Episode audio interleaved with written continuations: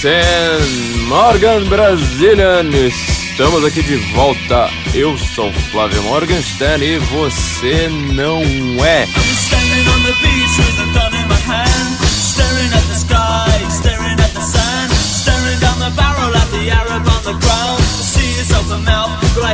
Como sempre, queremos começar agradecendo nossos queridos ouvintes que estão aumentando nossos números aí dia após dia. Estamos muito felizes com a sua companhia, portanto, nos tolerarem em todos esses momentos. É, queríamos agradecer aos nossos apoiadores, aos nossos financiadores, a todo mundo que está investindo nesse site, nesse podcast, nesse grande portal que é o Senso em Comum. É, as pessoas que estão colaborando aí pelo Patreon e pelo Apoia-se, é, que estão tendo acesso ao nosso conteúdo exclusivo, nossa pequena revista mensal. Uh, agora com as nossas previsões também para as futuras eleições no Brasil. É, temos também muitos comentários a respeito do, do, do, dos últimos episódios. Muita gente tem gostado bastante de, dessas análises que nós estamos fazendo, dizendo que são análises que você não consegue ouvir por aí em nenhum lugar, não tem livros a respeito disso, uh, pelo menos na língua portuguesa. E é muito interessante que as pessoas estão dizendo que estão ouvindo o podcast às vezes mais de uma vez. Nós mesmo, para nós mesmos, para fazer essa, essa pesquisa, temos de ler e reler, e ouvir e reouvir e assistir e reassistir várias vezes algumas coisas, então é justamente isso que eu acho que posso, pode fazer uma grande diferença. Esse é o grande chamariz do nosso humilde podcast, do nosso Guten Morgen, é, quando as pessoas simplesmente sentem e percebem, na verdade, que podem, que acabam tendo uma diferença, que tudo que elas ouvem aqui acaba se tornando, vamos dizer, um pouquinho mais é, sábias, um pouquinho mais inteligentes, acabam sabendo mais a respeito de alguma coisa do que é, para as outras pessoas. Então, por isso que a gente faz sempre esse apelo, além de, por favor, nos apoiarem, é, de é, fazerem a sua assinatura aí para para terem acesso a esse conteúdo exclusivo. É, divulguem também, divulguem nossa página, divulguem nossos perfis, divulguem o podcast, falem para os seus amigos. Olha, tem aqui um, alguma coisa que eu acho que você deveria ouvir porque nós dependemos desse, desse boca a boca, né? Desse quem indica, nós não, não investimos em publicidade, nós dependemos unicamente de vocês.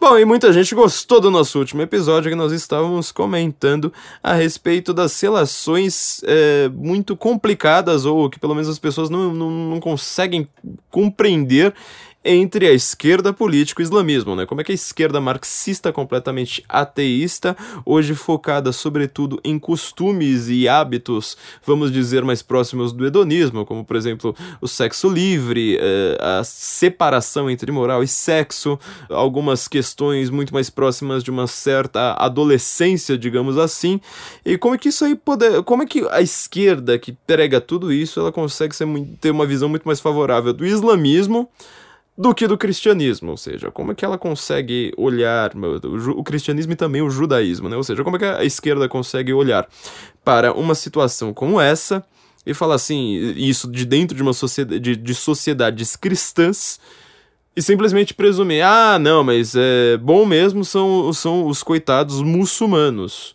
os muçulmanos que quando chegam ao poder nunca permitem essa nossa moralidade. Como que isso aí é possível? Será que tem uma explicação? Será que é simplesmente uma contradição, uma falta uh, de, de, de, percepção? Obviamente que, que há coisas muito contraditórias, mas há uma explicação muito profunda uh, por trás que posso presumir que quase ninguém ligado à esquerda política nesse país, provavelmente algumas pessoas ligadas ao islamismo, consegue perceber.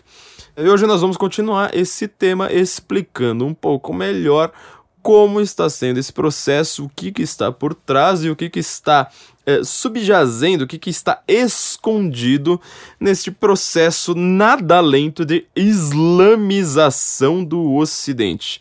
Vamos tentar retomar alguns temas ali do, do último podcast, algumas coisas que nós falamos. Nós já, já, já avisamos aqui que é, é algo longo, uh, vamos ainda falar disso em vários episódios pouca gente sabe, pouca gente tem um contato com, com, com o islamismo no Brasil, temos visão, visões preconceituosas, e quando eu quero dizer pre, visões preconceituosas é dos dois lados, ou seja, tem preconceito negativo e também tem preconceito positivo com o islamismo, né? Sempre reduzido simplesmente a ah, é uma religião de paz, os terroristas são minoria, e pouca gente consegue simplesmente saber, por exemplo, de, de onde vem os ensinamentos do islamismo, sabe? Do Corão, mas ninguém, por exemplo, sabe nem explicar o que, que, que são os hadiths. Então a gente vai apresentar um pouquinho melhor essas ideias e explicar como que isso está acontecendo. Só para começar, então, eu vou, vou, começar de uma maneira um pouco diferente dessa vez. Já prometi um podcast de literatura e há muito tempo tá enrolando, né? No último podcast a gente comentou de vários livros, né? Num movimento meio, meio circular comentamos de vários livros e dessa vez vamos começar nos focando em um que eu acabei, eu, achei que eu iria falar sobre ele no, no, no nosso último episódio e acabou não dando tempo. Esse, esse livro é o último livro de Michel Houellebecq, que é o livro Submissão. É um livro de 2014, ele foi, foi aqui no Brasil, ele foi publicado já na capa, dizendo-se o livro mais polêmico do ano. O livro realmente ele é extremamente polêmico, ele deu um bafafá onde quer que ele tenha aparecido é, no, no, no, Ocidente, sobretudo na sua França natal, né? Pouca gente sabe é, digitar o nome do Houellebecq, né? O... Então, vocês, por favor, entrem lá, né? O Houellebecq é tão complicado, vocês entrem lá no Senso em Comum, quem, quem não conhece é, esse autor. E vai ser. Vou deixar lá todos os livros possíveis da, da na Amazon do, do começando por este Submissão. Submissão. Esse livro, como eu estava dizendo, foi lançado em 2014 e gerou um bafafá desgraçado, como simplesmente tudo o que saia na imprensa a respeito de Michel Houellebecq. Não são muitos os seus leitores no Brasil, apesar dele ter vendido muito bem por aqui. Ele já veio para o Brasil duas vezes, inclusive um dos livros passados dele teve uma polêmica específica com o Brasil, né? O primeiro grande livro dele de literatura uh, foi o livro Extensão do Domínio da Luta, extensão do domínio da luta. É um nome eh, meio curioso, hein? Meio, meio, meio esquisito. É um livro razoavelmente curto, assim, dá para ler numa tarde. Em que uh, ele está simplesmente ali contando uma, uma história com muitos elementos uh, de autobiografia, como praticamente tudo que ele faz tem elementos, tem, tem fortes elementos de, auto, de autobiografia. Geralmente os seus personagens principais se chamam justamente Michel. E nesse livro ele tá contando ali um problema que ele tem no, no, numa empresa. O personagem é um engenheiro agrônomo, exatamente como Michel Lebec. E uma das grandes cenas do livro ali que, que merecem ser comentadas é um, um, certo, uma certa animosidade que existe ali entre os personagens e um grupo de árabes. Um grupo de árabes. Né? Todos os livros dele se passam na França. Geralmente sempre está em Paris, mas ele vai para alguma cidade ali perto dos arrebaldes de Paris.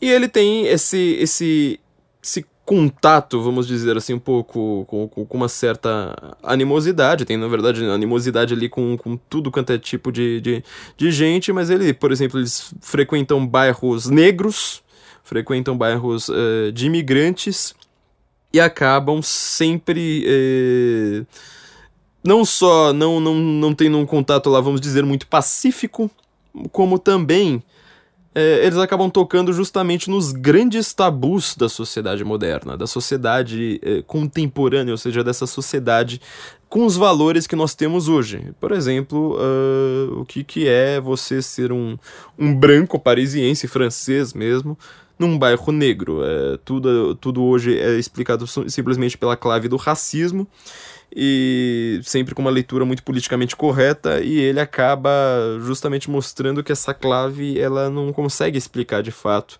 a realidade. É um livro que precisa ser lido, eu gostei muito de Extensão do Domínio da Luta, muita gente diz que ele é o o grande livro, né, o grande momento ali do Michel Houellebecq, não é uma visão com a qual eu, eu concordo muito. Eu também não sei se eu sei pronunciar Houellebecq direito.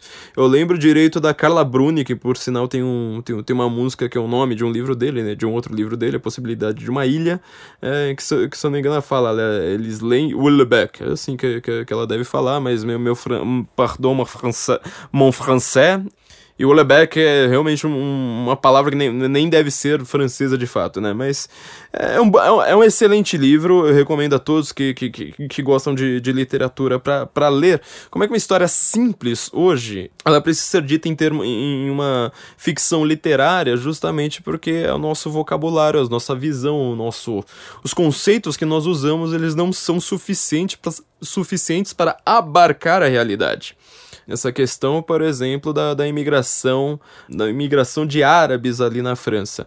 É, o livro ele, ele lembra em alguns momentos um outro livro que também já, já, já cuidou desse assunto, já escrito já há muito mais tempo, o livro do Albert Camus. É, Camus, pelo menos eu acho que eu sei pronunciar certo, né? Camus, mas é, se pronuncia Camus. Que é o, o livro Estrangeiro, talvez também o seu, seu grande momento ali, né? É, essa música que nós usamos de, de introdução aqui, música do The Cure, né? Killing an Arab. É, a música é justamente baseada no, no livro do Alberto Camus, né? O Estrangeiro, né? I'm a stranger killing an Arab. An, an, an Arab. É bem difícil pronunciar isso, né? É, sou um estrangeiro matando um árabe. É, esse livro estrangeiro, bem parecido com essa história do, do a extensão do domínio da luta, uma história, se não me engano, passada na década de 50, salvo engano, 50, 60 por ali. E ele está numa praia e ele encontra. No, no, também tem uma animosidade com um grupo de árabes. Você vê como é que esse tema ele, ele vai sendo retomado, retomado, retomado. Um tema já bastante circular para a França. E ninguém consegue explicar isso, né? Porque a, linguagem politicamente correta, ela te tolhe, ela é uma censura, uma autocensura impingida, você não pode enxergar conceitos a não ser pela essa clave do racismo, da xenofobia, do preconceito, ou seja, tudo o que você tem de sentimentos negativos por um grupo que seja considerado minoritário ali em algum momento, eles caem na clave do preconceito e você tem que calar a boca. Mas o Camille ele mostra justamente como que essa animosidade entre a população europeia uh, e os estrangeiros, sobretudo na, na, de origem árabe, ali na França, uh, já estava sendo tratada literariamente já há bastante tempo. E tem uma coisa bastante curiosa nesse livro do Camus, o Estrangeiro, um livro que eu também recomendo a todo mundo, sobretudo quem é do direito, viu? Se você é do direito e ainda não leu O Estrangeiro, se você trabalha sobretudo com direito penal, é, aquele livro, olha, é, ele vai fazer uma diferença brutal na sua vida. Charlie Bukowski, é, no, no, seu Notas de um Velho Safado, ele tem uma hora que ele interrompe o livro falando com uma seriedade absoluta, fala assim, gente, não, sério, vai ler O Estrangeiro, porque, ó, isso aqui é literatura que precisa ser lida. Porque no Estrangeiro só fazendo aqui um pequeno parênteses, que na verdade tem tudo a ver com, com, com o nosso tema é, de hoje. Ele está numa sociedade francesa, moderna, já moderna, né? Ou seja, já vivendo o modernismo, isso que nós chamamos de modernismo, completamente apartada dos valores que, que fazem a França, ou seja, aqueles valores ali que são milenares, então, tá lá desde o Charlie Martel, é que por sinal já estava enfrentando também uma invasão muçulmana, islâmica, é, na França e só que o, a França sempre a França medieval pelo menos essa França é, renascentista a, a França do, do, do, antes das luzes ou seja a França pré-iluminismo ela sempre teve valores cristãos muito fortes, né? É, a Igreja Católica até hoje é uma força muito forte na França. Força muito forte, pun intended, né? É, ela é uma das coisas que, que tem força na sociedade, como no, no, país ali, disputando forças, e dentre essas forças ela é uma das mais fortes. Só que hoje nós temos também uma visão iluminista que é 95% do iluminismo, por exemplo, é anticatólico. E você vê que foi justamente o iluminismo ali com Rousseau que reabilitaram justamente os muçulmanos reabilitaram Maomé, falaram: não, Maomé é um grande conquistador, a gente tem que pensar nele de outra forma, tem que acabar com essa visão colonialista, ou seja, querer colocar os nossos valores pro resto do mundo, vamos, vamos enxergar aquilo ali de, de, de outra forma. E o estrangeiro, o Camilo está mostrando justamente uma sociedade que já, já é pós-iluminismo, já é pós-revolução, é pós-democratização, pós-segunda guerra também, o, o couro que a, que a, que a França tomou, a, a França numa extrema crise de identidade identidade. Então você vê que, na verdade, quando você fala o estrangeiro no livro, tem uma certa ironia, porque ele tá falando do estrangeiro, né? Do árabe ali. Mas também o próprio personagem principal, ele também é um estrangeiro. Ou seja, como você vai se identificar como francês hoje? Você não consegue ter uma identidade, uma certa personalidade própria. Né? Você consegue, por exemplo, perceber qual é a personalidade de um alemão. Antes de Merkel, pelo menos, né? Você sabia qual era a personalidade de um, de um alemão. Tem até aquela famosa piada. Quantos alemães são necessários para trocar uma lâmpada? Um, nós somos eficientes e não temos senso de humor. Isso é a visão de um alemão. O, o, o britânico, por exemplo, é o, o britânico é da pontualidade, de um certo trato social aristocrático, mas também que trata todo mundo bem, é, das coisas que também são razoavelmente é, bastante funcionais. Tem muito ali do, do da cortesia, né? Da, da, da, cortesia britânica ser um pouco mais sério, um pouquinho mais formal também. O francês não. O francês ele é o estrangeiro. Todo mundo na França hoje é estrangeiro. Você não consegue definir de fato o que, que é um estrangeiro. E ele tem uma certa animosidade. Ele, ele na verdade, assim, a, a mãe dele, no, no começo do livro, morre. E ele tá lá tendo um caso com, com, com uma mulher, com quem, se eu não me engano, ele nem é casado vai ao cinema, vai ver uma, uma, uma, comédia um pouco depois, né, com essa mulher com que ele tá tendo um caso, isso pouco tempo depois do, do enterro da mãe, vai continuar vivendo a vida, sabe? Uma, uma, uma, dificuldade moderna. Como é que você vai viver a vida, sendo que as situações que, que invocam um certo sagrado, que invocam algo mais do que o, o, significado material das coisas, né? E ele não sabe lidar com aquilo, ele simplesmente fala assim, eu vou continuar seguindo a vida. É, e ele vai pra praia em, em, um determinado momento, tem uma certa animosidade com, com um grupinho de árabes ali, acho que é um ou dois no máximo. E depois ele volta, percebe, sabe, aquela coisa bem de gangue mesmo, ou seja, eu tô protegendo a minha tribo, você é de outra tribo. Pensamento, por sinal, bastante islâmico, como a gente viu no, no último episódio. De repente ele volta, tá, ele tá armado e aí ele faz o que, que o The Cure faz na, na do, aqui no seu refrão, né? Killing an Arab. Olha, é, é simplesmente imp impossível pronunciar isso. Ele vai lá e descarrega o revólver ali num, num, num dos árabes. E aí, a segunda parte do livro é justamente o seu julgamento, por isso que ele é tão importante para o direito penal. É uma coisa incrível como é que você produz provas com uma pessoa, como é que você vai determinar o destino de uma pessoa simplesmente falando, olha, mas você estava feliz, você estava logo depois do enterro da sua mãe, você estava uh, indo pro cinema, sabe, tendo foi ver uma, uma comédia. Por sinal, ele o, o, completo oposto dos livros românticos, ou seja, todo livro romântico na hora que tem uma cena de luto, tem uma cena de enterro, tá chovendo assim, até os céus estão chorando a morte daquela pessoa. Ali não, ao contrário, tava um sol desgraçado, um puta dia lindo, sabe? Exatamente como a, como a nossa realidade, ele tava tendo que ali ter que invocar um sagrado, sabe? Sentir um sagrado, ter uma presença de alguma coisa sagrada, e ele não tem nada. A França moderna, ela não tem essa característica sagrada, ela não tem nada que a una espiritualmente. Então por isso que o livro ele é, ele é, ele é assim, é tão brutal que chega a chocar. É uma das frases que eu acho mais interessantes desse livro. Na verdade, a frase que eu acho assim uma, uma chave interpretativa para esse livro. Não se preocupe que não vai ser um grande spoiler não.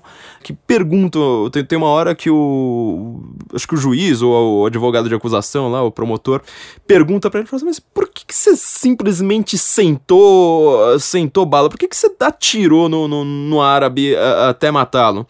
E ele responde: por causa do sol. Olha que frase bizarra, né? Por causa do sol. E acho que tem uma, uma, uma, grande comoção e tal, e o julgamento prossegue com isso. Só que se você for parar para pensar lendo o livro, você vai perceber que se não tivesse um dia de sol, ele não teria tirado. Ele tava falando a mais pura verdade, ele tava ali completamente confuso ali no, no momento ali de uma briga, de, de uma animosidade, será que vai, vai partir pra porrada, será que não vai? E ele fica atordoado ali na praia, ele realmente descarrega o revólver por causa do sol. Então, Extensão do Domínio da Luta é o primeiro livro do Hulebeck. Ele tem uma, algumas cenas, por sinal, na praia também, mas é, são de noite, bastante parecidas, né? Você vê uma certa analogia ali com o estrangeiro. E os dois livros já estão comentando dessa, desse choque entre o Ocidente e a imigração árabe, né? Ah, antes que digam, o Camus, pelo menos, não, Hulebeck não, mas o Camus, pelo menos, ele era argelino. Ele próprio era argelino é, um imigrante na França, um estrangeiro ali na França, né? I'm a stranger. E ele, ele consegue justamente mostrar uh, como é que tanto ele era estrangeiro quanto como os franceses, eles não conseguiam se, se entender muito bem. Ele, ele, como argelino, acabava conseguindo ter uma certa identidade própria nacional, muito mais clara do que o próprio povo que ele estava descrevendo, né? Ele foi miserável na vida, passou fome, etc. e conseguiu se fazer na França, né? Por sinal, ele ganhou o prêmio Nobel de Literatura e morreu num acidente de carro. Logo depois, morreu muito jovem, foi um dos prêmios Nobel, no, Nobel de Literatura mais jovens e acabou morrendo logo depois também, apesar de ter deixado muitos livros, né? O, o Camus, para quem quer lidar com temas religiosos também, ele é um, um, escritor fabuloso porque ele sabe lidar com essa questão do, da, da religião, sendo o, o que muita gente já, já considerou, né? Ele é o ateu mais sincero do mundo eu mesmo, nos meus tempos de ateísmo, eu senti uma coisa muito parecida com o caminho, ou seja, você não acredita em Deus e você está desesperado por isso. Tipo, pô, vou, vou acabar e vou morrer e, e acabou, e ferrou, cara. Não, não, tem nada além disso. A vida é essa, essa coisa assim terrível. Então, assim, como eu queria que Deus existisse, entendeu? Era, é, é mais ou menos esse o pensamento dele. O Lebeck voltando aqui pro, pro Lebeck, ele é um pouco parecido, ele tem esse desespero existencial, sem querer falar em existencialismo, tem um desespero ali na, na existência, porque é, é a França, né, que é o país do, do, do existencialismo por si, muito mais do que a Dinamarca ou a Alemanha, é, de, de Kierkegaard e Heidegger, o que o, o, que o Sartre, né, o grande mestre do existencialismo, uh, provoca é justamente falar assim, ah, a vida é isso mesmo, é só a existência, você está jogado na existência, sua essência ela é posterior a isso e você está ferrado, você tem que existir e, é isso que vai determinar o que é que você é e, e, e pronto. É, então todo, todo, todo existencialismo, ele na verdade é uma uma certa releitura materialista, uh, apesar de existir o existencialismo até cristão, mas uma certa eh, releitura ah, do velho spleen, do romantismo, do ultra-romantismo que, que, que existiu no Brasil e em Portugal, é, da certa angústia da existência. Não, contrário, não, não, não é à toa que todos esses autores eles têm algum livro dizendo ou angústia, ou náusea, como o próprio do Sartre e o Camus né, tem, tem, tem esses livros, a queda, todos esses caras eles falam dessa mesma forma.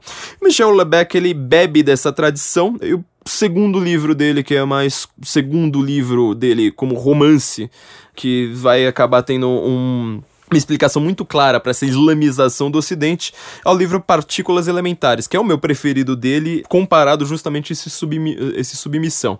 Esse livro, se não me engano, é de 98 ou 99. Nesse livro, quero dar muitos, muitos spoilers, né? Tem também o personagem chamado Michel. Ele é um físico, se não me engano, acho que ele é físico mas é um cientista, assim, mas um dos caras mais inteligentes do mundo, sabe? O Sheldon ali do Big Bang Theory. Só que ele é uma versão extremamente melancólica. Uh, um cara que tinha tudo, assim, pra. Tinha tudo na vida e extremamente inteligente, dando aulas em, em universidades de ponta e tudo mais, mas ele não consegue ter uma única conversa normal com uma pessoa. Ele só consegue pensar em partículas, em coisas, em física ali muito avançada. É, teve até alguns cientistas que reclamaram disso no livro, né? Falando, ó, oh, mas peraí, não, não, não, não é bem assim, não sei mais o que. Tem passagens no livro muito densas ali na ciência. É, e ele tem um irmão, é, chamado Bruno, que é um professor de, de literatura. E o Bruno é exatamente o contrário, ou seja, é o típico professor da Fefeleche, né? Só quer comer as alunas, usa a literatura ali simplesmente como um meio para justamente fugir da sua náusea da existência e tudo mais. E o livro vai acompanhando ali o, os dois já em meia idade, tendo que rememorar uh, as suas vidas. Esse livro é simplesmente fantástico, um dos melhores livros que eu li nos últimos tempos, apesar de já ter lido ele já deve fazer mais de 10 anos. E tem uma hora que ele fala mal do Brasil, né? Foi esse livro que deu uma polêmica desgraçada, porque esse personagem Bruno, ele tá lá justamente num campo hippie, né? Tentando rememorar aquela época hippie, né? Tentando ter essa juventude tardia que a esquerda tenta ter hoje. E tá lá tentando pegar as meninas, na verdade ele não acredita em nada daquelas coisas lá de ah, música e xamãs e sei lá mais o que, ele só tá querendo comer todo mundo. E uma das meninas dá um fora nele e ela acaba percebendo que ela vai falar uma coisa meio que, que pode soar racista, ela vai lá e simplesmente elogia o Brasil gratuitamente, falando assim, ah, eu adoro o Brasil, pra tentar parecer não racista. Ele vai lá e fala a verdade sobre o Brasil. Tipo, o Brasil só tem favela. Se, se você vai para lá com dinheiro, você vira o, o, rei do mundo, porque você pode comprar todo mundo. Moral das pessoas é muito fácil, não sei mais o que. Enfim, é simplesmente. Na verdade, é, é um personagem né, do livro, que nem é o, é o mais alter ego do, do, do Michel Lebec do, dos dois, dos dois irmãos. E, mas mesmo assim deu uma polêmica desgraçada, porque o Brasil ele acha que toda literatura é uma descrição factual da realidade, né? É, mas o livro é, é simplesmente fantástico. E num dos momentos esse personagem, Michel, que é o cientista, ele tá conversando com, acho que o diretor da, da, da escola dele, alguma coisa assim, né? Um, um, certo burocrata ali com quem que ele tem que conversar. E esse burocrata, esse diretor, esse sei lá mais o que, ele vai lá e fala assim: então, eles estão discutindo justamente religião, né, as questões ali entre física e religião, e o, o carinha vai lá e fala assim: olha, tem que perceber que as religiões Quanto mais monoteístas elas foram ficando, mais autoritárias elas foram ficando. E quanto mais você se aproxima de um, de um monoteísmo absoluto, mais as pessoas vão ficando completamente burras. Então você vê no, no o, o, catolicismo, ele consegue resgatar um pouco ali, da, da, da pelo menos do formato politeísta, né, da, da, da concepção da, da, da, realidade, porque você tem Deus, mas você tem uh, a Sagrada Família, você tem uh, anjos, você tem inclusive o que seria uma espécie assim, de análogo ao semideus, que são os mártires, ou seja, até mesmo aqui na realidade, na história, você consegue ter uma certa aproximação com o divino, uma participação no divino, que ela também é, ela entra para uma espécie assim de mitologia, né, da igreja, e o protestantismo ele tentou justamente cortar tudo isso e virar só Deus de, de novo, mas a grande reclamação dele foi falar assim, as religiões quanto mais monoteístas, mais burras elas foram ficando, e a religião mais monoteísta de todas é o islamismo. Portanto, o islamismo é a religião mais estúpida que existe. Você pode imaginar que essa frase ela deu um problema desgraçado na França, né, que já estava com, com, com, esse processo de migração lá é, adoidado. Ele foi processado por duas associações islâmicas. Bom, ele lança um terceiro livro chamado Plataforma. Esse livro eu também adorei. Outro livro, assim, que vocês precisam ler loucamente é esse Plataforma. Esse já tá, tá um pouquinho mais difícil de achar no Brasil, porque não tem é, reedições. Michel Lebec co cobrou uma fortuna da, da, da, das editoras para lançar esse livro. De novo, ele, ele, fala, ele fala de São Paulo, é, de, só que nesse livro ele fala de, de, São Paulo de uma maneira bastante bizarra. E aí, assim, esse livro ele tá lá explicando lá só. só uh, ele tem uma visão a respeito de como foi feito a rede de hotéis Acorn.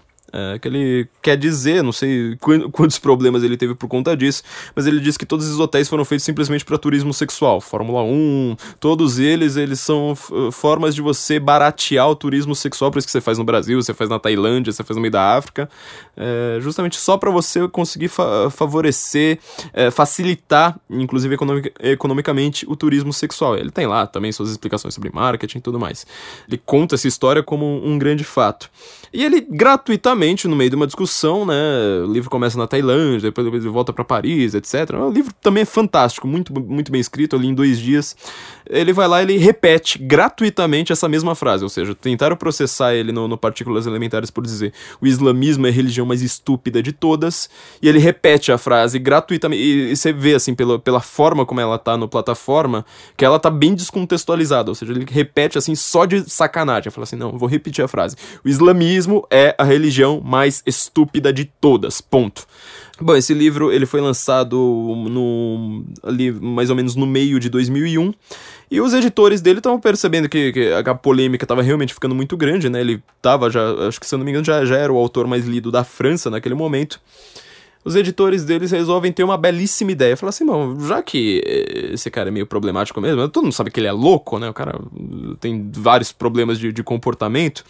Vamos nós mostrar, mostrar que a gente não tem nada contra o islamismo. Uh, os dois editores dele foram para uma mesquita de manhã, assim, foram, foram para uma mesquita simplesmente para provar ali, para para os jornais que não tinham nada contra o, o islamismo. Quando eles saem da mesquita, eles percebem que o clima tá meio estranho na cidade, que o pessoal assim tá meio, sei lá, todo mundo apreensivo e tal. Eles olham para os jornais, eles percebem que acabaram de derrubar as Torres Gêmeas. Quer dizer, os caras escolheram exatamente o dia 11 de setembro de 2001 para mostrar que eles não tinham nada contra o islamismo, que era tudo maluquice ali do, do Lebec, e tinha acabado de derrubar as Torres Gêmeas. Vou ter que dar um spoiler aqui, mas esse spoiler também é. é se você lê o Lebec, ele na verdade nem é praticamente um spoiler, né? Você pode imaginar que um cara desse ele não, não, não tá lá muito a fim de causar finais assim que sejam lá uma, uma, uma um arco-íris, né? Mas uh, esse livro plataforma nessa questão de turismo sexual e Tailândia e não sei mais o que ele mal fala de islamismo no livro, né? Por isso que eu falei que essa frase ela parece bem, bem gratuita. Mas ele termina com atentado terrorista. Ou seja, um livro que termina com atentado terrorista, no lançamento eles vão lá, tentam ir para uma mesquita e exatamente no mesmo dia tem o maior atentado terrorista do Ocidente. Então você vê que esse cara é meio profético, né? Não contente com isso, dois anos depois o livro se passa na, essa parte do, do atentado se passa na Tailândia. Acontece dois anos depois no atentado. Agora eu esqueci em qual país que é, Nova Zelândia, algum país ali pelo, pelo Sudeste Asiático, Oceania, não lembro agora exatamente onde. Acontece o um atentado terrorista, mas quase idêntico, isso na vida real, ao fim desse livro, dois anos depois ali, né? Então, assim, é uma coisa é, chocante o quanto que esse cara consegue ser profético também, né? De novo, islâmico entrando em lugar que turista frequenta por causa de turismo sexual. É, você vê ali o choque é, gritante, isso no Oriente, né? Isso que é, que é a coisa mais curiosa. É, escreveu alguns outros livros, né? Possibilidade de uma ilha. É, não, não, vou comentar muito, muitos desses, vamos pular aqui direto pro Submissão, que é onde que a gente vai chegar a uma grande complicação. Esse livro Submissão, ele, tá, ele foi descrito para tudo quanto é lado, se você for procurar alguma coisa dele na internet, fala assim, olha, é uma espécie de distopia, ou seja, uma utopia invertida, num um futuro terrível, né, tipo 1984, Laranja Mecânica, Admirável no Mundo Novo, né, acho que essa é a trinca das principais distopias do século XX, né, tem também, sei lá, Ayn Rand, eh, alguns livros do Franz Kafka, né, conseguem ser considerados distopias, ele mostra uma França islamizada, ou seja, uma França que ela simplesmente é, monta um partido islâmico, ele ganha as eleições. E se você for ver a, a, as descrições na internet, você só vai conseguir é, ler isso. Ah, é uma distopia. Mas na verdade, eu vou te dizer, esse livro não, é impossível você dar um spoiler sobre ele, porque ele foi vendido dessa forma, né? Ah, como que é, é uma França islamizada? É, até inclusive a contracapa do livro tá, tá, tá, tá, lá falando, né? O grande pano de fundo dele é, é justo. É, tudo bem, é isso mas o, o que é interessante nesse livro não é uh, mostrar a França islamizada, porque ele praticamente não mostra, é muito, muito pouco. É, é justamente o contrário, ele não mostra isso de uma maneira distópica. Ou seja, ele não mostra aquilo ali do tipo, não, você não sabe, vai acontecer um grande atentado terrorista e vão matar todo mundo e não vai mais ter francês e aí vão colocar só Estado Islâmico no lugar. Não, não é nada disso. O que ele mostra no livro, lentamente, paulatinamente, é justamente uma história normal. Ou seja, você é um francês hoje, Aí, de repente, uh, tem bastante islâmico, né? A população muçulmana já é praticamente 10% da França, talvez mais, né? Porque é até difícil fazer censo nos seus bairros. E as pessoas vão aceitando, vão falando, não, refugees welcome, não, é, não gostar deles é preconceito, é, não, é, se você discorda disso, você é extremista, populista, de extrema direita, ou ultranacionalista, e assim vai. Então, na verdade, o, o, o que ele faz, né, ele até deu uma entrevista falando que toda a sacada desse livro foi simplesmente falar assim, ó, se você vai para a França hoje, você vai se sentir num país muçulmano, você vai se sentir numa Arábia Saudita Júnior. Obviamente que com o crescimento populacional da população islâmica, que o, cada homem se casa com quatro mulheres, logo eles vão ser uma maioria absoluta aqui e aí, quando eles se tornam políticos, né? Ele até cita, eu comentei isso no último episódio, ele começa um dos capítulos do, do, do livro dele, né, o único que começa com, com, uma citação, ele fala uma citação do Ayatollah Khomeini, é, que é, se o Islã não é político, não é nada. É, e aí é quando o Islã começa a vir, virar política, justamente quando eles têm uma maioria populacional. É, ainda vou escrever alguns artigos no, no, no, no, censo só a respeito dessa questão da, migra, da migração até se tornar uma maioria populacional. Isso é uma coisa importantíssima pro, pro islamismo, talvez a mais importante pro islamismo de todas. Isso é, é o que o islamismo quer, se tornar uma maioria populacional após uma migração. Né? Como é que co começa o calendário islâmico? Com uma migração. Bom, e Nesse livro, uh, o personagem dessa vez não se chama Michel, se chama François. François, né? Ou seja, francês.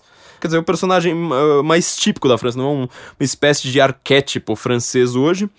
E ele tá lá, vivendo na sua vida também, como todo, todo, todos os outros personagens dele, só pensando em putaria, é, não tem é, espiritualidade nenhuma. Também é um professor de literatura, ele tá fazendo uma pesquisa sobre um grande é, escritor chamado Huysman, é, Huysman, é, lá na Sorbonne, é, de onde saíram nossos grandes Fernando Henriques Cardosos da vida. A USP, por sinal, já passou a Sorbonne, né, para ver o nível dela.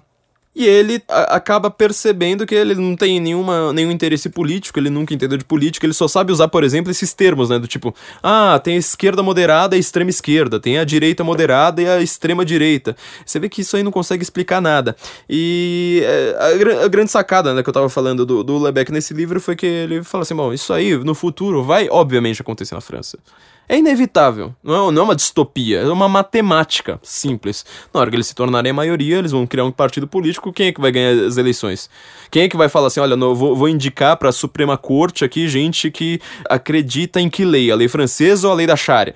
É óbvio que vai ser a lei da Sharia, entendeu? Então, ele. Só que a única jogada dele, ele falou assim: a minha, minha única sacanagem nesse livro foi, foi pensar o seguinte: ao invés de falar, ah, isso vai acontecer em 2050 ele joga para um futuro próximo, então o livro se passa em 2022. Ou seja, sem ser essa, essa eleição que a gente estava uh, vivendo agora, a próxima, certo? Então, do, uh, logo depois. Por sinal, quem é personagem do livro, que é uma personagem comentada o tempo todo, apesar de você não ver ela falando nada, Marine Le Pen. Tá vendo, tá vendo o nível da coisa? Isso, eu tô, relembre, é um cara profético. Tudo que ele fala nos livros dele se torna realidade. Quer ver o quanto que esse cara é profético? Quer ver o quanto? Bom, uma das principais entrevistas que ele deu a respeito desse livro é, diz ele que tá vivendo na Irlanda, ninguém consegue achar o cara, o cara é difícil, dizem que ele vive com escolta policial o tempo todo. Você imagina quantas ameaças de morte o cara deve receber por minuto, né? Um, um escritor que faz, faz uma coisa como essa. Ele resolveu dar uma entrevista, é onde ele comenta, né, algumas coisas eh, a respeito dessa, dessa questão, tipo, ah, uma Europa que é só, uma, uma França que é simplesmente sexualizada, que ela é secular de todo, que ela não tem mais nenhum laço uh, espiritual uh, a unindo, etc. É, logo, logo ela vai estar tá fazendo Ramadã, né, isso que ele, que ele faz, tem até uma, uma, umas grafias dele. Ele dá essa entrevista para um jornal chamado Charlie Hebdo. Ele estava na capa do último Charlie Hebdo antes do atentado. Pode procurar, né? É a capa lá do Maomé, que é depois do atentado, a capa anterior é com Michel Lebec comentando esse livro Submissão. Então, você vê como, como assim, você precisa ler Michel Houellebecq. Se você não leu ainda, você tá perdendo, você não tá entendendo nada da Europa, você não tá entendendo nada das grandes questões que estão é, subjazendo aqui o que está acontecendo no mundo e que se você for é, procurar informações só na Globo News, você vai simplesmente dizer, olha, islamismo é religião da paz. Aconteceu um outro atentado, né? Que dia que não tem atentado também, né? Coisa da vida, né? Prefeito de Londres, né, que também é muçulmano, olha só, é a confirmação do livro, né? Ele, ele fala disso da, da, de Paris, prefeito de Londres agora, pelo Partido Trabalhista, é muçulmano, né? Sadiq Khan. É, é, o que, que Sadiq Khan falou no, no, no atentado de Londres agora? Ah, se você vive numa grande cidade, você precisa conviver com terrorismo hoje. É, o que acontece, né? É, quem nunca? Bom, vamos para Tóquio, né? Pra ver se tem, se tem atentado terrorista islâmico em Tóquio. Refugees Welcome. Bom, e nesse livro, uma coisa que eu, também é uma chave de leitura aqui que eu vou dar uma, dar uma dica imprescindível para vocês, é que ele comenta muito, por exemplo, do termo identitarismo, certo? Identitários, o que são os identitários? Ele tá lá o tempo todo. Ah, eu não sei de nada, de esquerda, de direita, para mim era sempre um, uma troca ali de, de, de favores quase, de, de poderes e de repente agora tem esses tais de identitários. O que são identitários? Os identitários é um movimento que agora cresceu bastante, sobretudo depois desse livro, sobretudo depois de, da eleição de Donald Trump, uma espécie, de uma versão europeia da, da alt-right, que são aqueles caras que falam assim, existe uma identidade europeia. Existe. Você pode me falar que, por exemplo, como aconteceu na Suécia, né, uma, uma parlamentar lá disse, não, o Ramadã é uma tradição sueca. Ela falou isso. Os caras vão lá e falam assim, não, nós temos uma identidade clara, É, muitos desses identitários são racistas, mas não significa que o movimento identitário em si seja racista, porque eles vão falar assim, ah, nós temos uma identidade étnica também. Por isso que é difícil entender como é que é o mundo moderno, né? Você vai ver que até quem acaba acertando em alguma coisa erra uh, em, algum, em alguns outros, ou vira, vira simplesmente um discurso muito politicamente incorreto ali, flertando com, com, com erro já. E eles falam que eles acabam sendo favoráveis ali a uma vitória de Marine Le Pen. Eles podem até não concordar com a Marine Le Pen. Eles podem até falar, ah, ela defende coisas ali que eu não quero, mas nós queremos a, a Marine Le Pen, porque nós queremos manter a nossa identidade francesa. Depois de ser franceses, nós somos europeus. Ou seja, o que você chama hoje de ultranacionalismo, simplesmente que você quer eh, manter a sua identidade cultural. E que, que acontece no, no, no, livro? Essa é a grande, uh, o grande problema ali. Por isso que eu falo que ele não é bem uma distopia. Ele mostra uma vida na, na, na França normal hoje. Que a, a esquerda vai falar assim: não, mas a gente não gosta da Marine Le Pen. Lembra do último episódio? Por que, que a esquerda ama os muçulmanos? Não, a gente não gosta da Marine Le Pen. A gente não gosta, é ultranacionalista. Islamofóbica. Ultranacionalista, xenofóbica, islamofóbica. Não, não, de jeito nenhum. E ela que tem um partido, né, nesse livro, um partido fictício, né, Fraternidade Muçulmana. Fraternidade, né, o, o que existe lá no, no, no Egito, que a, a, gente já comentou aqui várias vezes, né, que já teve vários contatos ali com Adolf Hitler. É, Irmandade Muçulmana. No, no livro aqui tem uma Fraternidade Muçulmana, um partido fictício, partido islâmico que surge. E aí ele vai um azarão lá, fica lá em terceiro lugar, só ganha voto de imigrante, não sei mais o que. Só que o cara vai crescendo, o cara vai crescendo, né? Ele chama Mohamed Ben Abes. Eu não sei como é que se pronuncia isso em francês, né? Ele vai crescendo, vai crescendo, chega no segundo turno com a Marine Le Pen. Pra, pra, lá pra 2022. Eleição de 2021, se eu não me engano, né? Ele acaba. O que, que a esquerda faz? Se coliga ao, ao partido ali da, da fraternidade muçulmana. E o cara ganha e ele fala, fala assim: não, agora a gente vai islamizar a França. Vamos islamizar esse negócio. Então, é, começa a instaurar tribunais da Sharia, não sei mais. E não é uma coisa assim, tipo, ah, vai ser um atentado terrorista. Ah, vão começar a decapitar a pessoa no meio da rua. Não, é o contrário, é lento. É lento. Lembra que eu falei que o primeiro evento do calendário muçulmano é uma migração? Maomé vai de Meca para Medina. Ele foi expulso da cidade de Medina, ele vai para Meca, é, onde que ele eh, escreveu os seus capítulos mais da paz, assim, né? Não, a gente tem que amar os muçulmanos, os, os judeus, temos que amar os cristãos, etc. Ele só vai lá coligando gente, coligando gente, coligando gente e volta para Medina. Essa volta é o primeiro momento do calendário muçulmano, a Hégira, é a migração. Em Medina, quando ele consegue tomar o poder e ser uma maioria, Aí ele escreve aqueles versos que é do tipo, não, se você viu um infiel, é. Ou você cobra é, impostos dele para mostrar quem é que manda, ou ele se converte, ou é decapitação. Aí, aí começa o. Aí o couro começa a comer. Só que você vê, é lento. Quer dizer, ele vai pra, de Meca para Medina em paz. Essa égira é uma égira pacífica. Todo o islamismo, ele é baseado nisso. Todo islamismo é baseado nisso. Ou seja, você vai para um país com quatro mulheres, você vai se casar, provavelmente com mulheres até mesmo daquele próprio país, se procrie como um coelho ou como uma barata, se procrie loucamente. Provavelmente você vai fazer um, um pacto de paz, geralmente durando 10 anos. 10 anos é quase a regra deles. Sempre durante 10 anos, onde você vai respeitar tudo, você vai ficar lá na sua. Você geralmente você não se mexe com a, não se mexe com a população local, ou seja, você vive em guetos.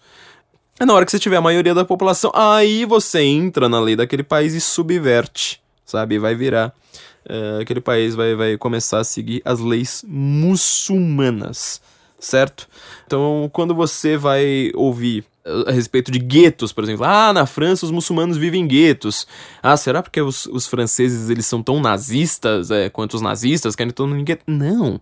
Os muçulmanos se organizam em guetos. Eles não querem aprender francês. Eles querem é, viver ali sob leis locais. Você pode reparar que qualquer lugar do mundo hoje que tem imigração mu muçulmana, qualquer lugar do mundo hoje, qualquer um no Ocidente que tem uma grande imigração muçulmana, você vai ver que tem zonas onde eles vão falar assim, mas aqui é uma zona de Sharia. Aqui o bar não pode vender álcool. Aqui mulher não deve andar descoberta na rua. Ah, mas isso é só na Arábia Saudita. Não, não é na Arábia Saudita, não, filho. Isso aí acontece no meio dos Estados Unidos. Isso acontece na França, na Holanda, em tudo quanto é lugar. São as famosas no-go zones, né? Não vá uh, nesses lugares se você não for muçulmano. Eles querem justamente esse modelo. Primeiro a gente tá em paz. Primeiro, estamos aqui em paz. A gente simplesmente não respeita a lei local, a gente vai respeitar a nossa própria lei, mas nós estamos inflando, crescendo, ganhando em população.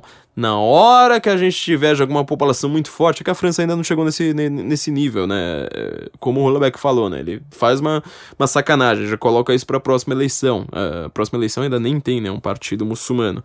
Mas é o modelo deles. Ah, como é que os muçulmanos chegaram no Irã? Desse jeito. Como é que os muçulmanos chegaram na Jordânia? Desse jeito. Como é que os muçulmanos chegaram no Afeganistão? Desse jeito. Como é que os muçulmanos chegaram nos Emirados Árabes? Desse jeito, filho. Tudo aquilo ali, antes de ser islâmico, era lugar em que você aceitava refugiado.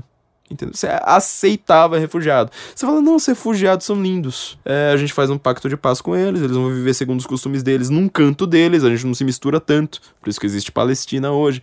Eles vão lá seguir lá os costumes engraçadinhos lá deles, daqui a pouco, tudo bem, né? Esse pessoal se casa com quatro esposas, que, que mal tem? É poligamia, são os costumes dele, gente. Isso é, não, costume dele. Lembra, no livro, a esquerda é que está se coligando com o partido uh, da fraternidade muçulmana.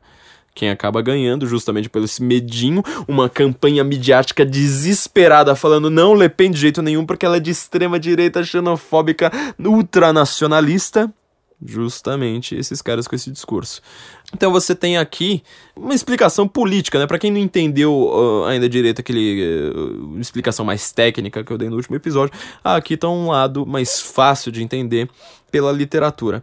Só que aí a última chave de leitura que eu dou para vocês lerem esse livro, e leiam, leiam, leiam, leiam, leiam, leiam, leiam também não vou tá, não tô dando spoiler, viu, gente? Esse livro ele é, ele é tão simples que não tem como dar spoiler, né? A história dele é muito óbvia. A, a graça dele é, é, o desenvolvimento. Ou seja, um livro que eu posso contar ele aqui inteiro, você vai ler ainda com o mesmo sabor, assim. Ele é muito, muito bacana, justamente para você ver uh, como que o Ocidente ele não tá entendendo o que ele tá fazendo. O Ocidente está completamente cego, cometendo um suicídio intelectual, né?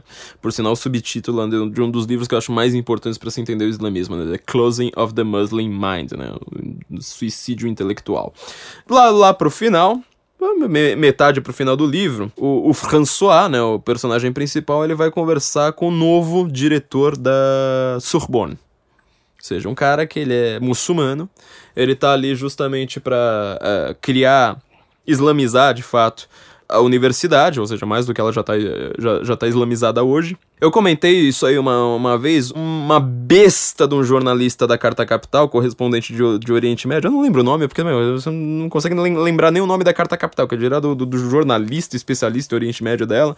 Eu fui lá e falei assim, olha, é, Beck tá falando a verdade, sabe por quê? Esse cara que é um, um profeta vivo aqui, porque a Arábia Saudita, ela já comprou a Sorbonne. Quer dizer, tem dinheiro da Arábia Saudita na Sorbonne.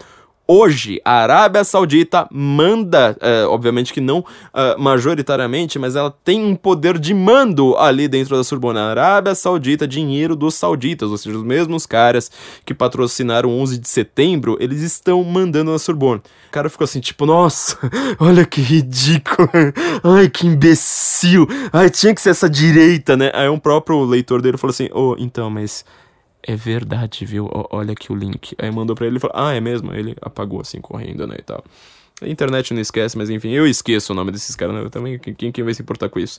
Bom, é, voltando aqui ao livro, o cara que é diretor né, da Sorbonne, veja que isso aí não é uma coisa assim tão é, irreal assim, nem tão futurista assim, é, ele vai conversar com, com, com o François, falando assim, ó, oh, François, é, o negócio é o seguinte: se você não se converteu ao islamismo, a gente vai ter que te mandar embora. A gente já tá demitindo as professoras, já não tem mais professor judeu aqui, aula de hebraico aqui, esquece, meu, agora é tudo aula de, de, de árabe. Só que ele chama o François lá pra, pra casa dele. E não é o islâmico, não, não pensa que é o islâmico assim, sabe, parecendo lá um mulá cabeça de toalha do Irã É um islâmico que ele chega lá com camiseta do, do Paris Saint-Germain, entendeu? Todo esporte, de tênis e não sei mais o que, calça jeans. Por sinal, outro, outro fato real, viu? É, depois que os islâmicos compraram, agora não lembro qual time, mas é um time espanhol, agora não lembro se foi o Barcelona, não lembro qual, qual desses times. É, o time tinha uma cruz no seu, no, no, no seu uniforme antes. Vai ver se essa cruz existe hoje. Olha, procura. Isso aí na internet é coisa mais simples. Eu esqueci que time que é, mas procura lá na internet, você vai ver que essa aí é outra coisa bem verdadeira. Bom, e olha a seleção da França, né? Quantos jogadores são muçulmanos. Ele vai lá e começa a explicar, ó, o islamismo é assim, ó, François. O islamismo é assim, é assado, veja bem minhas quatro esposas, né? Lembra do que eu falei no último episódio? Primeira esposa é mais velha, você não, você não se casa com, com, com 15 anos com quatro esposas de uma vez. Você se casa com uma, depois ela vai ficando mais velha, você se casa com outra de 15 anos de novo. Aí daqui a pouco passa um tempo você se casa com outra de 15 anos de novo. É, tem uma gradação geracional ali. A primeira esposa serve para fazer comida em casa, outra vira lá uma espécie de governanta. Aí nas duas mais novas, meu filho, aí você manda ver, ó, é filho, filho, filho, filho, filho. Toda noite é sentar porrada lá. Bom, uma religião cujo paraíso sejam 72 virgens, né, você pode imaginar que é uma religião bem tarada, né? A ideia deles é trepar, trepar, trepar, trepar, trepar, trepar, trepar, trepar, e de vez em quando você também trepa. E aí você fica de quatro lá, virado pra Meca, lá, aquela coisa toda. E o, o, diretor da escola, né, quando ele tá falando ali com, com o François, ele fala uma coisa que isso aqui é o que, assim, quase ninguém, mas quase ninguém quase nenhuma análise que eu vi uh, a respeito desse livro comentou. Uh, ele comenta de um cara chamado René Guénon. René Guénon, olha, a gente precisava não de um podcast, mas a gente precisava fazer um curso só sobre, só, só sobre esse tal de René Guénon. Quem conhece o Olavo de Carvalho sabe muito bem é, a respeito do René Guénon. Ele tem alguns livros excelentes, né? Uns livros lá uh, falando a respeito do, do mundo moderno, quais são os problemas do mundo moderno. O Olavo até mesmo fala que ele é um dos cinco profetas, né? Tipo, tem lá uh, Juvenel, Ortega y Gasset, Tocqueville, Huizinga, são os quatro uh, os quatro primeiros grandes profetas, assim, que tudo que eles falaram se tornou realidade anos depois, ou seja, a gente que sabia ver antes do tempo. E o quinto seria o René Guénon, né? René Guénon, assim, ele entendia tudo do, do, do, do Ocidente. E ele, não sei se ele é o fundador de fato, mas ele é o principal nome de uma escola filosófica chamada, acho que Escola Tradicionalista. Acho que é, é, é muito de. perennialista, aliás, né? Na verdade, é bastante difícil a gente traduzir esse nome, né? Porque toda hora, em cada língua, esse eh, fica ou perennial, ou pe perennialista e tal, mas acho que no, no, no, em português dá pra gente chamá-la de perennialista, né? Perennial philosophy. Que ela quer buscar uma unidade fundamental em todas as religiões. E o René Guénon, ele, se eu não me engano, ele é francês mesmo, né? O Chouon, que é o principal discípulo dele, é suíço. Mas eu acho que o René Guénon, ele é francês mesmo e estudou catolicismo por muito tempo, uh, estudou... Ele estudou todas as religiões do mundo, cara assim, mas com conhecimento absurdo, falava todas as línguas do mundo e tal, e ele acabou chegando, ele tem lá uma, uma, uma diferença entre esoterismo e exoterismo, né? Esoterismo com X, procurem tudo que o Olavo escreveu a esse respeito, viu? Procurem tudo, assim, mas é, é para isso não, não, não, não, procura no meio da tarde, procura assim na hora que você já tá, sabe, na cama e fala assim, não, agora eu vou ler uma hora de filosofia pesada, é, sem interrupção, sabe? É, Aí você procura o que o Olavo tem a dizer a respeito dessa diferença entre esoterismo e exoterismo uh, e essa fórmula da islamização do, do, do, Ocidente, né? Se o, se o meu podcast passado ele já foi pesado com aquilo ali, o Olavo ele vai eh, mostra que eu sou júnior, júnior, júnior, júnior ali. E o René Guénon, no final da vida, ele acabou presumindo. Ele falou assim: olha, mas se tem uma unidade fundamental em todas as religiões, todas elas são válidas. Qual religião que ela tem uma força de conversão muito grande? Islamismo que, que a gente precisa fazer? Islamizar a Europa. Ele morreu falando, ah, o que a gente precisa fazer? Islamizar Europa. Esse cara no livro, né, o, o reitor, né, o novo reitor da, da, da Sorbonne tá lá explicando para ele, explicando como é que funciona a poligamia, explicando como é que é, tem até o termo aqui, né, os, os colegas islamo-esquerdistas do carinha, porque que a comida é halal, não sei mais o que, todo, todo galeroso, sabe, todo moderninho, sem terrorismo, viu, cara, não, eu sou contra terrorismo, não sei mais o que. Qual que é o salário que ele oferece pro François, se o François continuar na Sorbonne, só que tem que virar muçulmano, o triplo ou quádruplo, se eu não me engano, do salário do cara. Quer dizer, ele falou assim: tem dinheiro saudita aqui, meu, petróleo, petróleo lá rojan, é, rolando pra tudo quanto é lado. Ah, que dinheiro que não falta, viu, meu filho? Os caras vão investir uma grana desgraçada. E o ponto principal é que ele, que ele fica lá explicando a filosofia do René Guénon. Guénon pra cima e pra baixo. Então, é, se você acha que vai ser um livro assim simplesmente, é, vamos dizer, antiquado, né, com pensamentos antiquados, não, o cara tá lá citando Nietzsche, falando, ó, oh, veja a visão aqui do, do mundo moderno de Nietzsche, de como é que é, são as coisas, né, Michel Houellebecq já falou muito mal de Nietzsche, assim, por muito tempo na vida, esse livro, assim, é um dos que mais cita Nietzsche de, de, de, de todos eles, e você vai rolando enfraquecimento um enfraquecimento da sua identidade nacional, né, para usar o termo dos identitários, ou seja, da sua cultura, da sua espiritualidade. E no final das contas, o que, que você coloca no lugar? Uma cultura já pronta, tradicionalista, ou seja, de uma das grandes tradições de pensamento do mundo, que é o islamismo. Então, assim, quando você vai pensar a islamização do mundo, você vai pensar primordialmente na jihad. Acho que jihad é um termo assim que o ocidente inteiro já praticamente já sabe. Ah, tá, tal da Guerra Santa dos muçulmanos, beleza. O problema é que ninguém sabe o que é a Hégira. A Hégira, que foi o principal meio dos muçulmanos, quer dizer, você entra em guerra de vez em quando, mas o normal da vida é a paz. A maior parte do tempo você não está em guerra. Você está em paz. Em paz significa simplesmente, não, no caso aqui é em paz é do tipo, não estou guerreando no campo de batalha. Posso estar tá aplicando pena de morte, posso estar tá te ofendendo, mas eu não estou em guerra. O Brasil não está em guerra com ninguém, tá, tá em paz aqui há não sei quantas décadas. E essa régera acontece justamente em, te em tempos de paz.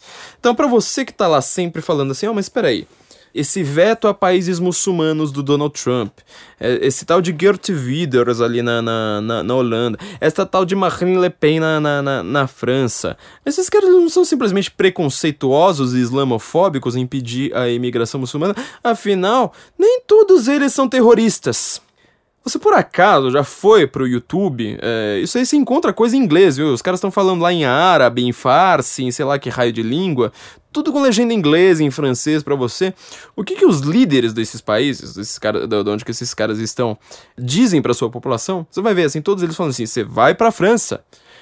Quem puder agora, pega um avião, vai para França, vá para Holanda, vá para Suécia, vá para os Estados Unidos. Só que você não precisa respeitar a lei local. Você vai ficar em gueto. Respeite a sua lei.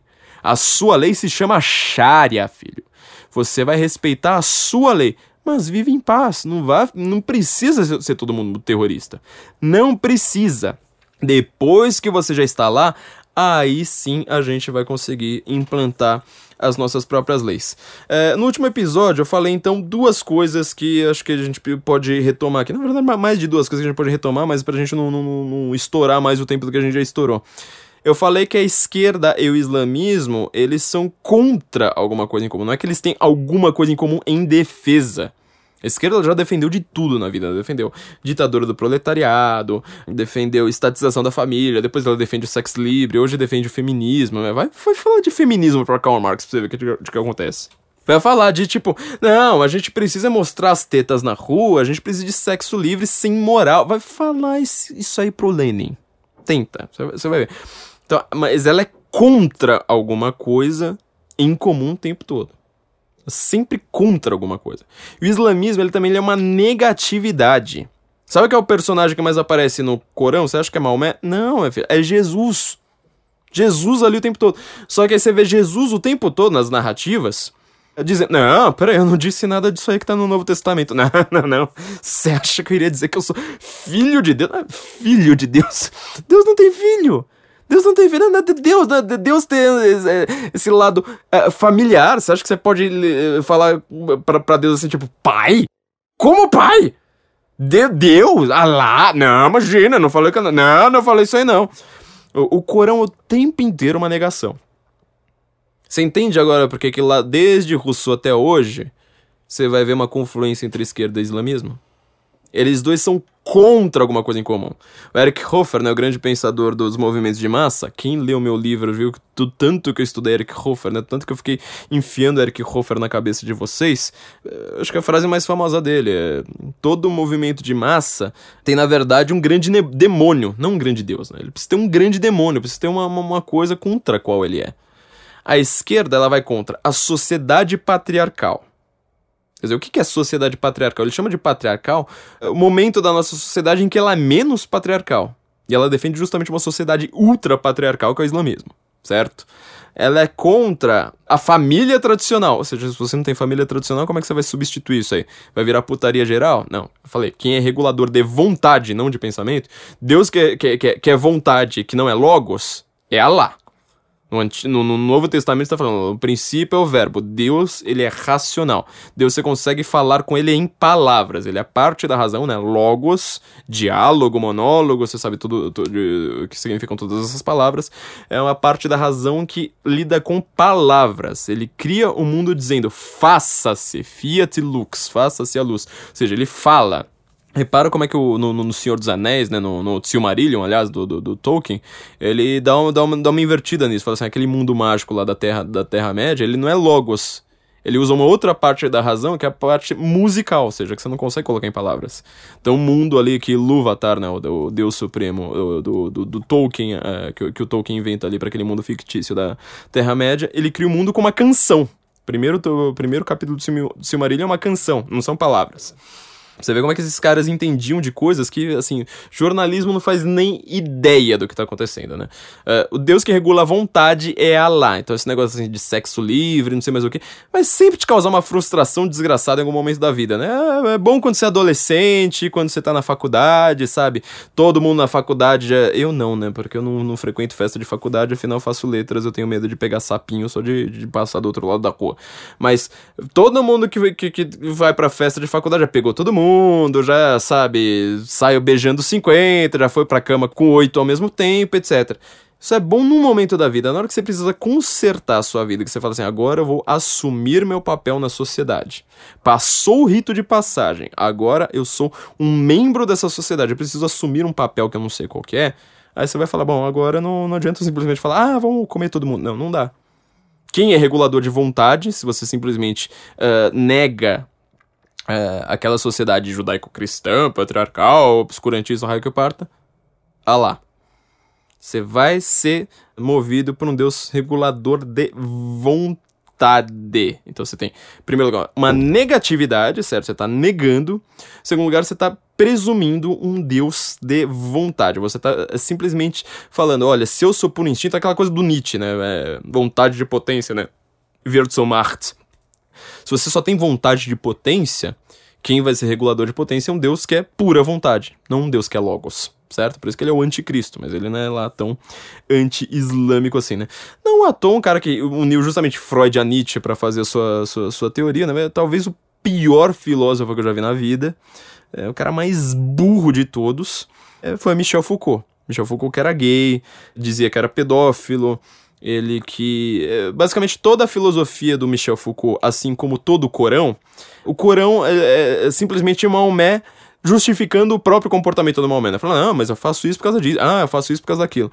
O Foucault também, toda a filosofia do Foucault é uma autojustificativa pro comportamento do Foucault, né? Foucault, quando ele pegou a AIDS, ele inventa lá todas as coisas, tipo, não, porque agora o sexo, pós-sexo da modernidade, ele tá ligado à morte, não sei mais o que. Ele falava que ia para os inferninhos lá na, na, França e passava AIDS adoidado, sem avisar para nenhum dos seus parceiros sexuais, justamente por causa do, do, do, pensamento dele. Qual que foi a religião a qual uh, Michel Foucault se converteu antes de morrer? Islamismo. O que, que Michel Foucault estava defendendo lá no seu leito de morte? Revolução Iraniana. Vamos islamizar a coisa toda. Você que é feminista, você que lê, sei lá, Sinara Menezes, Lola Aronovich, essas coisas todas, você vai estar amanhã de burca. Burca você vai ser simplesmente a mulher que vai fazer a comida pro seu marido. E se ele quiser te bater, ele tem as normas lá dentro do, do, do, do Corão para bater na tua cara, entendeu? Para bater em você, na sua cabeça. Lá tem, tem, tem, tem as normas todas uh, delicadinhas como eu falei, né? Não à toa, os feministas que antes queimavam sutiã agora estão lá na marcha contra Trump vestindo hijab. Olha só, né? Ah, que bonitinho, né? É de esquerda, é, é, é anticolonialista, vai ser contra a sociedade patriarcal machista do Trump, né? Vamos vestir um hijab. Bom, escolha de vocês, né? Depois não, não, não digam que eu não avisei.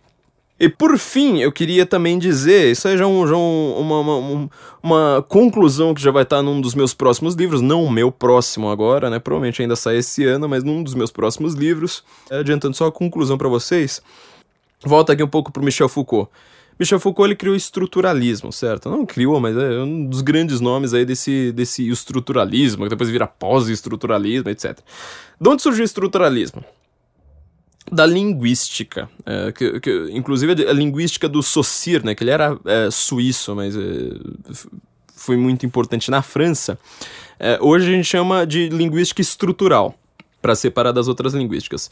Qual que é a principal tese do Saussure? Ele tem, vamos dizer, seis grandes teses ali para analisar a língua, mas a principal, principal conceito que ele inaugura na linguística, que eu acho que assim quase todo linguista no mundo hoje uh, segue isso, é que a língua é um sistema de signos, certo? E o signo, a estrutura, ó, estrutura, ouviu a palavra? Estrutura. A estrutura do signo é que ele tem um significante e um significado.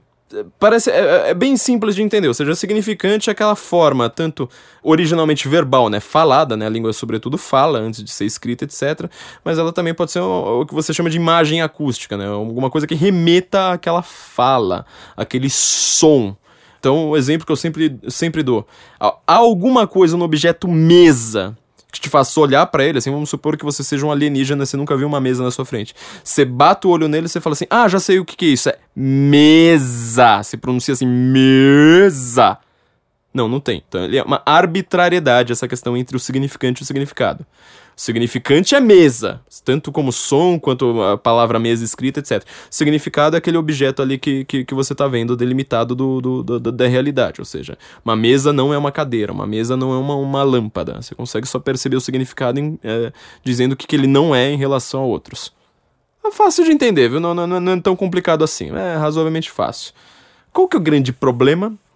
Inclusive, grandes filósofos modernos, tipo Agamben, etc., eles vão lá, aproveitam essa coisa do Saussure e falam assim: olha, já que a gente percebeu ali que estava tudo completamente separado, ou seja, a, a, a, imagem acústica e o objeto eles não tinham nenhuma ligação, é simplesmente uma convenção social, é, bem ao contrário da filosofia clássica, viu? Sócrates ele tá lá sempre falando: não, mas espera aí, veja, veja, o que, que é isso aqui? Ele só fala em grego ele não percebe que a estrutura de outras línguas ela vai falar assim, não, mas o que você está chamando de bem em outra língua não é bem assim, viu? Ela, ela é outra convenção social. Olha como a coisa complica bastante. Foucault, ele vai lá ele pega essa estrutura, certo? Da linguística do Saussure, pega esse, essa estrutura, depois o Agamben vai fazer a mesma coisa, etc. Fala assim, olha, mas peraí. Se é dessa forma, a gente não tem uma mediação da realidade, entendeu? A gente só tem um, uma, uma imagem acústica, pode ser uma palavra, uma expressão, etc. Um som, uma coisa escrita. E o significado ele é manipulável, certo? Isso é uma convenção. Sendo uma convenção, a gente pode trocar de convenção. A filosofia do Foucault, por sinal, é baseada na episteme, né? Ou seja, é, numa espécie assim de, de, de, conhecimento da moda. Tipo, ah, por, por enquanto episteme é isso, daqui a pouco episteme vai lá, muda, vai, vai virar outra coisa. Então você consegue manipular a realidade com esses signos certo? Você fala assim, ah, por enquanto a gente chama isso aqui de feminismo. Daqui a pouco a gente vai virar, chamar outra coisa de feminismo. A gente vai lá e ainda coloca na Wikipedia, coloca feminismo de segunda onda. Aí vem uh, uh, umas antas lá que simplesmente se encantaram com o significante. Elas não sabem o significado, porque ele é móvel. O significado é móvel.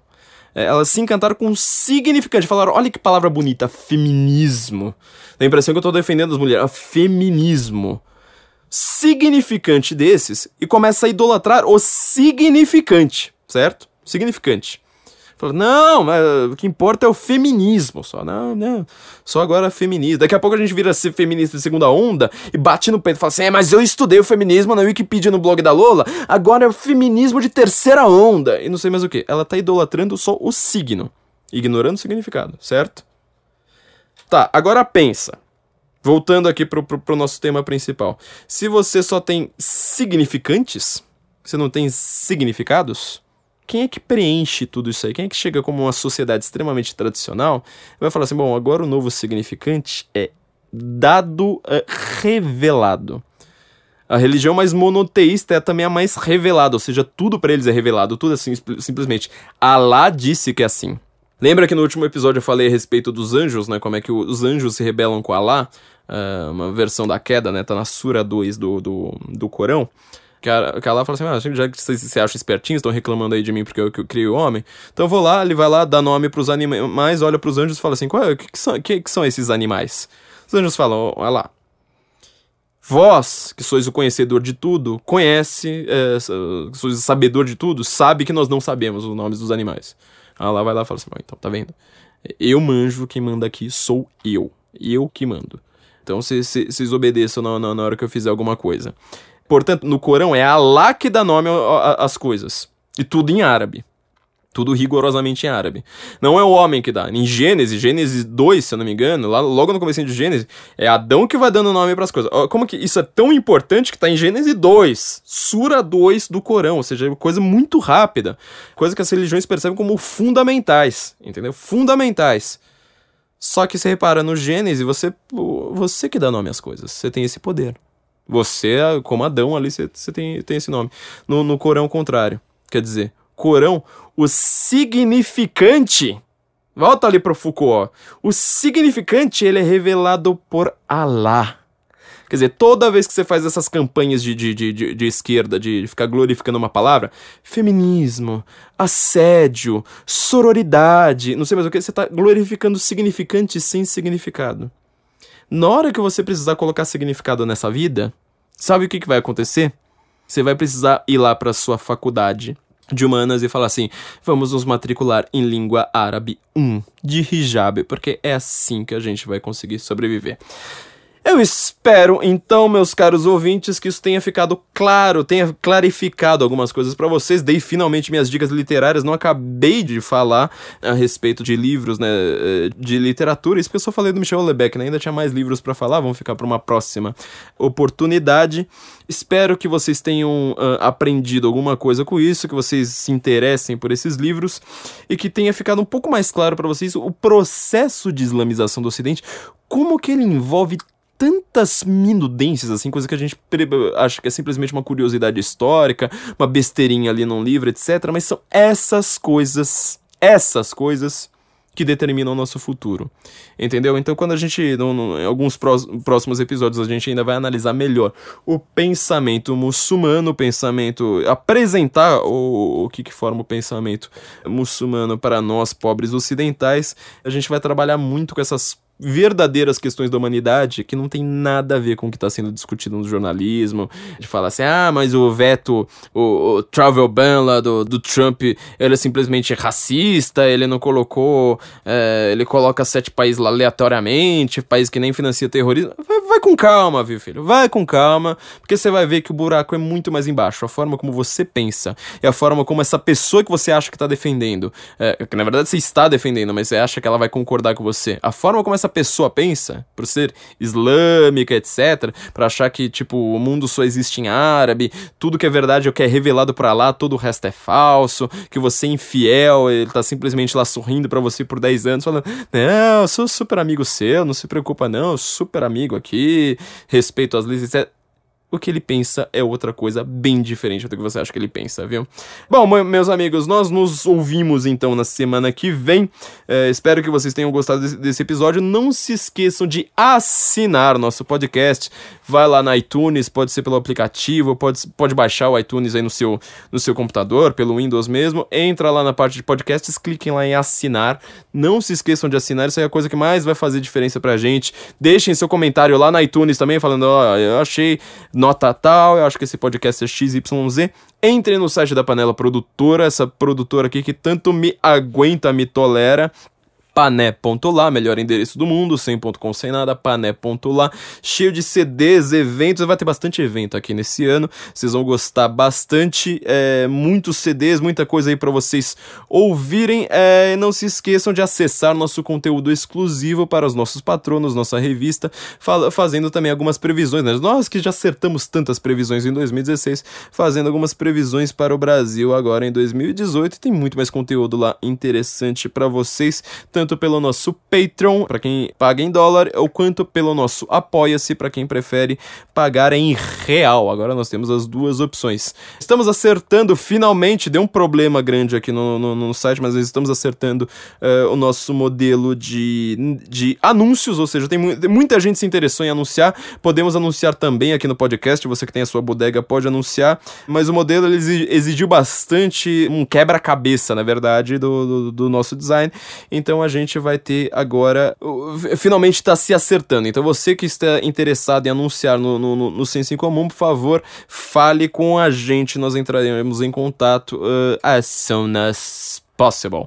Só para deixar com uma música aqui de saída, quero deixar faz tempo que a gente não coloca Ice Turf nesse programa, né? Então vamos colocar de novo uma música aqui chamada Damien, porque a gente falou bastante de islamismo, agora vamos falar de judaísmo na saída. Isso é simplesmente para vocês pensarem nessa música. A única coisa que eu quero que vocês pensem é: vocês conseguem entender a letra? Vocês conseguem entender do que, que ele tá falando? Judeus, Roma, Roma você vai ter que voltar pro, pro último episódio, viu? O último episódio vai explicar porque ele tá falando de Roma. É, isso é só para confundir confundir a cabeça de vocês para a gente poder falar futuramente aqui se realmente o que, que o que, que a gente está enfrentando no mundo é simplesmente uma uh, disputa entre progressistas bonzinhos e xenofóbicos racistas preconceituosos, ou se na verdade os símbolos que a gente precisa entender estão em religiões muito antigas, em tradições muito antigas que a gente não consegue entender nada com o nosso pensamento moderninho. Então, para a gente matar a saudade de Iced Earth, vamos terminar aqui com Damien. Day, Morgan, Brasília, até semana que vem. Universitas, la As the boy